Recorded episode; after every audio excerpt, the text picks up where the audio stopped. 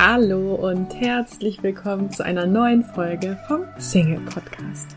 Mein Name ist Marie von Frag Marie und ich freue mich sehr, dass du heute wieder mit dabei bist.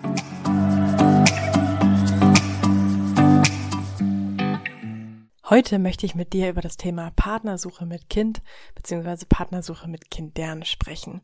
Ähm, ihr habt dieses Thema schon oft bei mir angefragt, von daher freue ich mich, diesem Wunsch jetzt endlich mal nachzukommen und vor allen Dingen auch einen Gast zu haben, die aus erster Hand berichten kann, die also einen Partner trotz oder mit Kindern gefunden hat. Und ähm, sie heißt Christiane Kilian und ähm, ja, sie teilt hier heute ihre persönliche Geschichte mit uns und ich freue mich sehr, das Interview gleich mit dir teilen zu können. Vorher vielleicht noch eine kurze Randinformation, äh, die ich bei der Recherche zu diesem Thema ähm, gefunden habe und die ich irgendwie interessant fand. Und zwar hat das Statistische Bundesamt tatsächlich erhoben, dass laut einer Umfrage wohl 74 Prozent der kinderlosen Männer und 61 Prozent der kinderlosen Frauen ein Partner mit Kind oder mit Kindern akzeptieren würden, ja. Und das ähm, finde ich total spannend, weil das für mich echt ein hoher Wert ist und deswegen wollte ich dir das nochmal mitgeben. Und ja, vielleicht noch ein zweiter Gedanke dazu am Rande. Ich denke, es gibt ein paar Mütter, die glauben, wenn sie sich jetzt ähm, um die Partnersuche kümmern, dann schenken sie ihrem Kind weniger Aufmerksamkeit und dass sich das nicht gut anfühlt. Und ich persönlich sehe das so,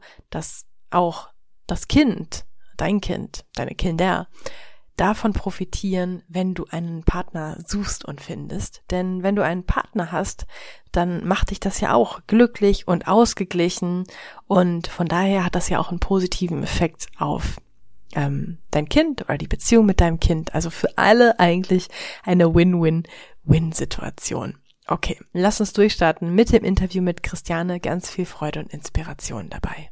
Hallo und herzlich willkommen, liebe Christiane. Hallo Marie, ich freue mich, dass du mich eingeladen hast zu diesem Podcast. Ich freue mich, dass du die Zeit genommen hast. Du hast ja gerade schon im Vorgespräch gesagt, du stehst ganz gut unter Strom heute. Magst ja. du mal kurz so in deine Situation holen? Wo sitzt du gerade? Wo bist du örtlich? Was beschäftigt dich?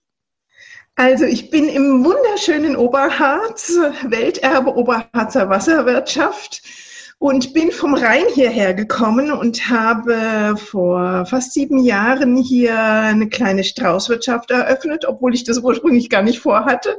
Ich hatte ein Haus gesucht, in dem ich Seminare und Coaching anbieten kann. Ich bin Diplom-Sozialpädagogin und äh, da war vorher eine Gastwirtschaft drinne und dann habe ich gedacht, was fehlt mir im Harz am meisten? Naja, vom Rheingau kommend ist es der Wein und die Straußwirtschaften. Und dann haben mein Mann und ich gesagt, wir machen halt selber eine auf. Und da sitze ich jetzt in meinem Traumhaus und habe ein, ja, jetzt vier heftige Tage vor mir. Heute Abend Oberharzer Bergbauernmarkt, an dem ich einen Weinstand habe. Und bei schönstem Wetter heute wird's brummen. Es ist richtig wunderbare Weinfestatmosphäre bei mir. Und das nächste Wochenende ab morgen habe ich geöffnet und da gibt's auch viel vorzubereiten. Also ich bin im Stress, aber es macht mir total viel Spaß. Super, ja, du klingst auch auf jeden Fall total äh, motiviert und freudig. Das heißt, ja. du bist ja eigentlich so ein bisschen in, ich sage mir jetzt mal übertrieben, in zwei Parallelwelten unterwegs. Ne? Also du hast einmal diese Straußwirtschaft ja. und du hast aber auch gerade gesagt, dass du auch Coachings anbietest. Sehr lustig. Genau, also Coachings weniger im Moment, aber ich habe letztes Jahr ein Buch geschrieben und herausgebracht und das ist was ganz Besonderes, da wollten wir nachher zum Schluss nochmal eingehen drauf. Und ich bin dabei, mir um dieses Buch herum, das heißt um den Paradiesbaum herum, ein Online-Business oder überhaupt ein Business aufzubauen, will auch mit Vorträgen und Fortbildungen mehr rauskommen. Und das ist tatsächlich so eine Online-Welt. Ich war gestern dabei, meine Webseite neu zu gestalten und da war ich so vertieft drin, dass ich kaum aufhören konnte. Und jetzt habe ich die nächsten vier Tage keine Zeit daran weiterzumachen. und muss mich der anderen Parallelwelt wenden, zuwenden. Naja, so ist es halt. Aber dadurch habe ich Abwechslung. Ist wahrscheinlich auch ein ganz schöner Mix, ne? Vielleicht ja, bewahrt einen auch das davor, so ein bisschen dann in einem Bereich auszubrennen, weil man beide nicht so ähm, exzessiv betreibt. Ja, genau. Und das ist halt äh, dieses Online, da bin ich alleine, ja. Und äh, mit der Straußwirtschaft bin ich unter Leuten. Das sind zwei, wirklich zwei Paar Schuhe, aber das ergänzt sich super gut. Wollte ich gerade sagen, scheint sich, scheint sich gut zu ergänzen. Ja.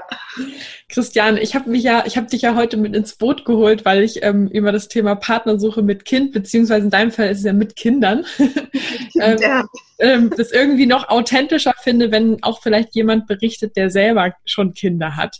Ähm, Hast du Lust, uns da vielleicht einmal so ein bisschen mit in, in die Zeitmaschine zu nehmen und zurückzureisen? Ähm, du hast ja gerade schon von deinem Mann gesprochen. Also es gab aber auch mal eine Zeit, da ähm, hattest du den noch nicht, aber schon Kinder. Genau, wobei die Kinder natürlich auch von einem Mann kamen.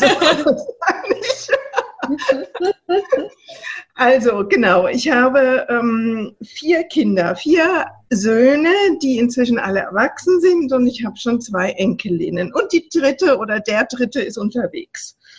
Ähm, und vor, also 2000, nee, 1998 kam es zur Trennung von meinem Mann, mit dem ich dann vier Kinder hatte.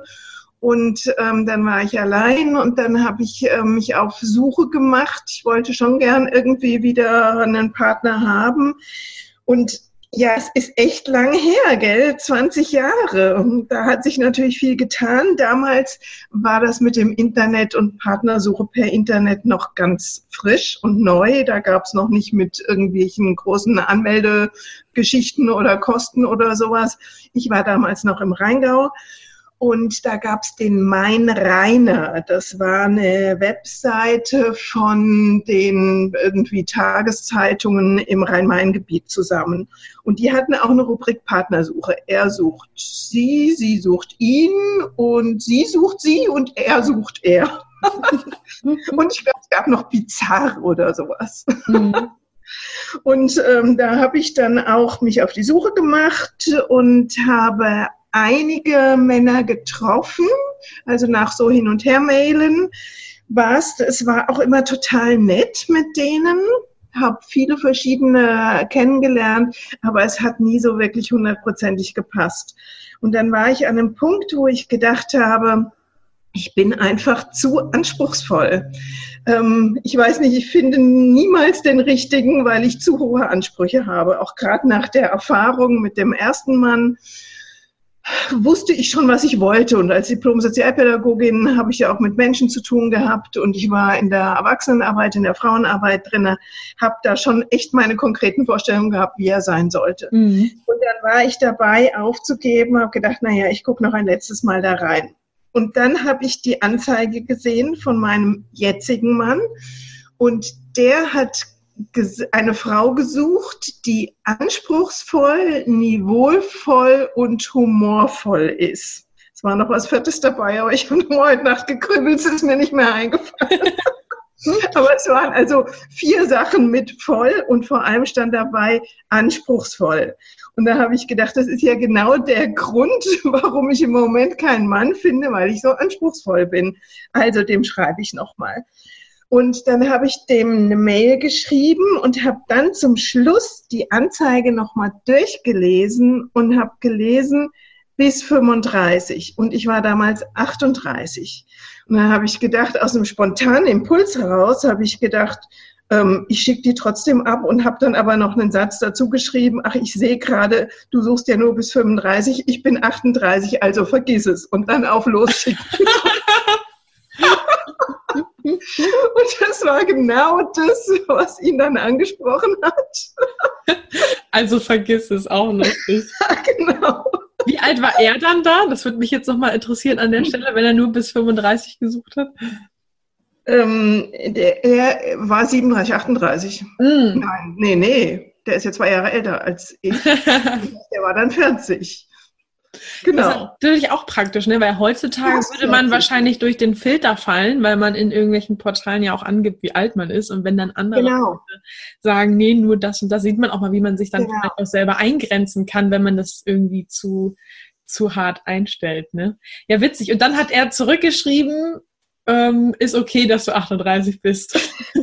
Ja, irgendwie, ähm, ich weiß nicht, wir haben dann hin und her gemailt und also mehrfach am Tag und es war total lustig und wir hatten total viel Spaß. Er hat einen sehr, sehr guten Humor, ähm, der mir auch entspricht und wo ich immer herzlich lachen konnte und ähm, dann auch mich gefragt habe, als wir uns dann näher kennengelernt haben, ob ich eigentlich auch nach vielen Jahren noch so über ihn lachen werde, über seinen Humor oder nicht. Naja, es hat sich ein bisschen relativiert gestellt. Aber zu der Zeit war das total klasse. Und dann haben wir also ohne Bild mehrfach hin und her gemailt und Witze gemacht und so. Und dann kam es ähm, nach einer knappen Woche ungefähr zu unserem ersten Treffen. Er aus Mainz, ich im Rheingau. Und ähm, als äh, wir haben uns an einem Parkplatz im Rheingau getroffen und als ich ihn sah, war mein erster Gedanke, oh Gott, der soll's sein. Kennen, glaube ich, auch viele, die jetzt zuhören, so eine klassische Situation. Also ähm, vom Aussehen her, also ist er zwar durchaus mein Typ, aber irgendwie, er war spindeldürr und hatte ähm, also ähm, beige Klamotten an und irgendwie mit beige konnte ich nichts anfangen. Also irgendwie war ich überrascht ähm, und dann sind wir spazieren gegangen am Rhein entlang nach ähm, Hattenheim von Österreich und haben uns so kennengelernt und waren im Gespräch. Und er wusste noch nicht, dass ich Kinder habe. Und Ach, das hattest du noch gar nicht gesagt. Nein, ah. das war noch nicht Thema. Er hatte mal in einer Mail geschrieben von seinem Sonnenscheinsohn. Deswegen wusste ich, er hat einen Sohn. Und dann haben wir halt so miteinander geredet und ich habe, glaube ich, auch von den Kindern erzählt. Also immer mal von einem. Er hat, ich habe, glaube ich, nach seinem Sonnenscheinsohn gefragt, hat er davon erzählt und dann habe ich meine Erfahrungen ähm, dazu gegeben und dann hat er so im Gespräch mitgerechnet, weil immer noch weil andere Namen immer wieder erwähnt wurden. genau. Und dann kam er irgendwann dahin und hat gesagt, also du hast vier Kinder. Und es war wirklich lustig, dass er sich da nicht hat von abschrecken lassen. Also irgendwie hat es schon so zwischen uns gestimmt, dass er das einfach in Kauf genommen hat. Cool. Und ähm, hattest du, also hattest du vorher, als ihr gemeldet habt, schon überlegt, ob du das jetzt schon mal sagen sollst oder war es einfach für dich klar so, naja, ich sag's ja dann auch, aber es hat sich jetzt noch nicht ergeben? Ja, es war, war eher so, genau. Mhm. Klar wollte ich ihm die nicht verschweigen, die gehören zu mir. Die waren auch damals, ich sag's mal gerade, ich habe mal eben nochmal durchgerechnet. Der jüngste war acht und der älteste war 17 oder zwischen 13 und 10. Und wie hast du es dann zeitlich gemacht? Du hast ja gerade gesagt, ihr habt euch dann zum Spazieren verabredet. Äh, jetzt sind ja so eine vier Kinder auch in dem Alter, äh, also die brauchen ja auch Aufmerksamkeit und Zeit. Wie hast du es dann geschafft, sozusagen zu sagen, hey, Mama ist heute mal spazieren, eine Stunde oder so? Naja, wie gesagt, waren sie ja nicht mehr ganz klein mhm. und außerdem hat mein Ex-Mann ja auch betreut. Ah ja, okay. Und schon auch freie Wochenenden hatte. Das, das war gut. Und ähm, da haben wir dann wirklich schöne Sachen auch miteinander unternommen, immer wieder. Und ähm, dann hat er irgendwann auch die Kinder kennengelernt. Und ähm, das ging auch gut. Also er hat eine gute Art irgendwie mit den Jungs gehabt. Eben mit seinen Witzen konnten die was anfangen. Und ähm, dann war es, also wir haben uns im Juni kennengelernt. Genau, wir haben ja jetzt bald schon quasi Kennenlerntag. Und im August ist er 40 geworden. Das haben wir gefeiert und da haben, hat mein zweitältester mit seinen Freunden noch geholfen mit Bedienen und so bei ihm in Mainz. Und ähm, dann haben wir ziemlich schnell äh, auch eine Wohnung gesucht zusammen, das heißt ein Haus und sind zusammengezogen. Und dann kam sein Sohn, der ist vom Alter her ein Jahr jünger als mein Jüngster, also der passt auch wunderbar in die Reihe mit rein. Ähm, der war dann nur alle zwei Wochen am Wochenende mit bei uns. Aber das war irgendwie gut. Also. Cool. Und äh, deine Jungs, die waren auch alle äh, positiv offensichtlich ähm, angetan von deinem Mann dann. Also ich meine, das war ja genau. auch erstmal jemand Neues an Mamas Seite, wahrscheinlich auch ungewohnt. Ja. Aber ich glaube, ähm, das hat sie nicht so schockiert. Also zum einen, weil sie mit dem gut zurechtkam und zum anderen, weil ihr Vater auch eine andere Frau hatte, wegen der er sich von mir getrennt hat, mhm. ja. Und das heißt, ich kam danach mit einem neuen Mann und dann ist das was anderes, glaube ich, ja. Also haben sie sich wahrscheinlich dann auch eher für Mama gefreut, ne? dass sie dann wieder auch jemanden hat. Ja, also mit dem dritten hatte ich dann viel Probleme. Ähm, der war ziemlich aufmüpfig. Der ist dann nach der zehnten Klasse zu seinem Vater gezogen und dann kam Entspannung, weil die zwei Kleinen sich ständig so gezopft haben. Aber ähm, das, sonst ging das echt gut und die verstehen sich auch mit ihrem Stiefbruder gut. Und wie gesagt, die sind ja jetzt alle erwachsen. Der Älteste ist 5, wird jetzt 36 und der Jüngste ist 26, 27. Und ähm, die treffen sich dieses Jahr zum zweiten Mal, dass sie alle fünf Jungs zusammen ein Wochenende verbringen und miteinander wandern gehen. Cool. Also das zeigt einfach, dass wir es auch richtig gemacht haben, ja. Mhm finde ich so. Ja, voll schön. Ähm, du hattest ja gesagt, ähm, du genau, du hattest erst ja die Trennung von deinem Mann, der ja auch Vater von deinen Kindern ist. Mhm. Ähm, was war das für eine Zeit für dich? Also du hast ja auch gerade gesagt, ähm, dass er dann schon eine andere Frau hatte. Also es hört sich jetzt für mich so an, als ob das jetzt auch nicht so eine Trennung war, wo man denkt, ja, juhu, und morgen äh, öffne ich mich wieder für andere, sondern ich könnte mir vorstellen, dass das vielleicht auch erstmal ähm, keine so schöne Zeit für dich war, oder? Wie war das?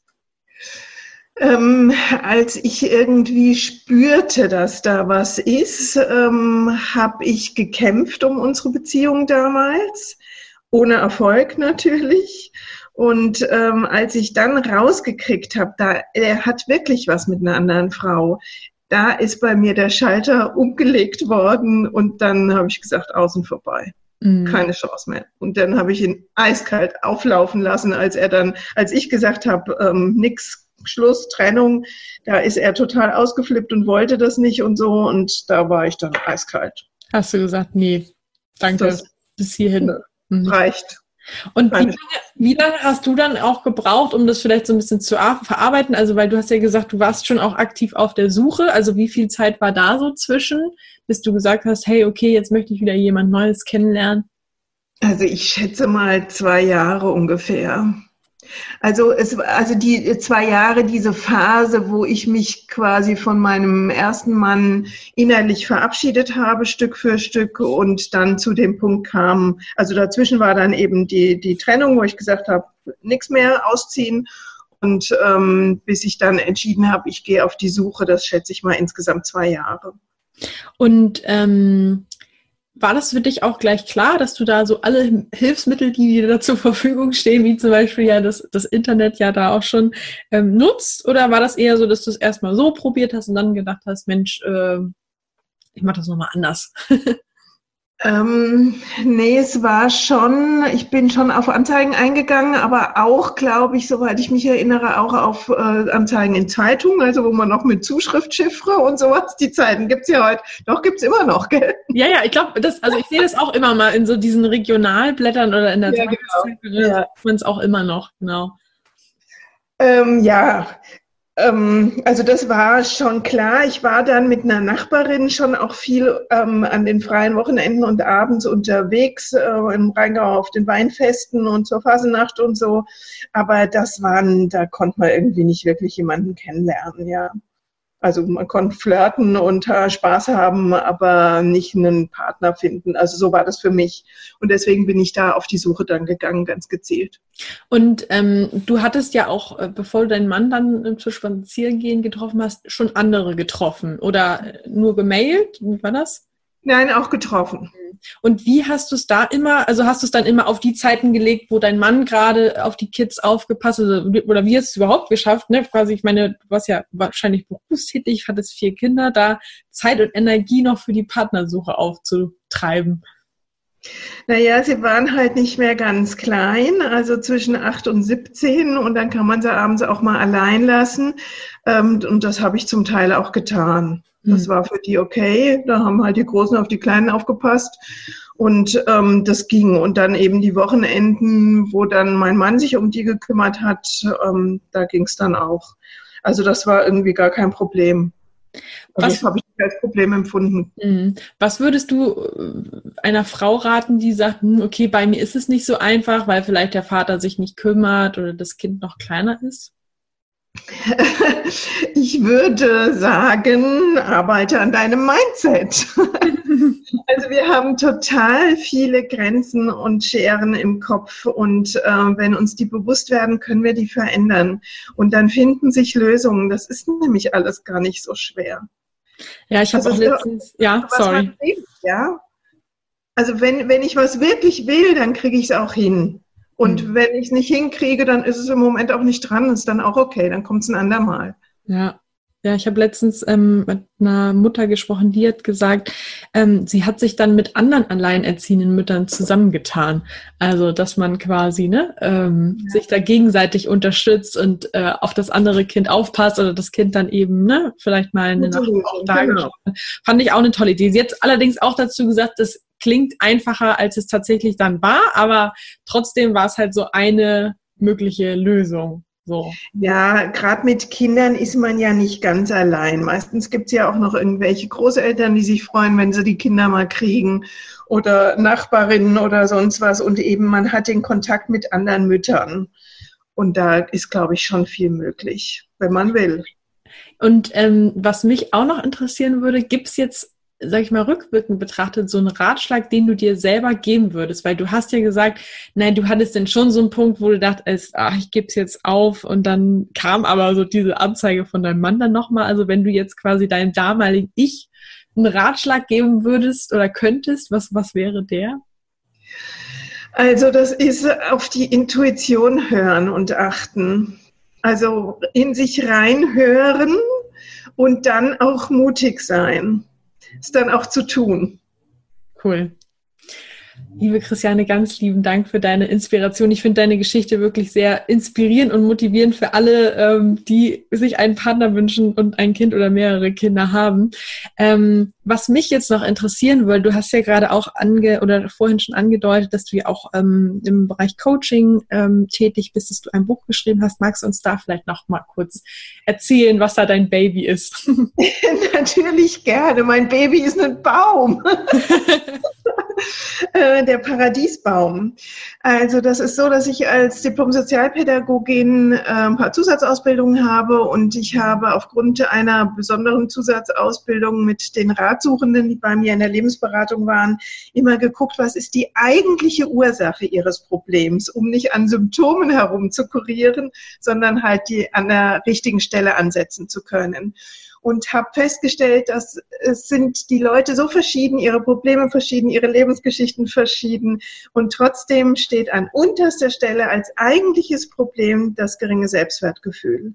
Mhm. Und dann habe ich gedacht, da muss es ja Zusammenhänge geben, die sich abbilden lassen. Und dann habe ich über zwei Jahre den Paradiesbaum kreiert. Der hieß natürlich anfangs nicht Paradiesbaum.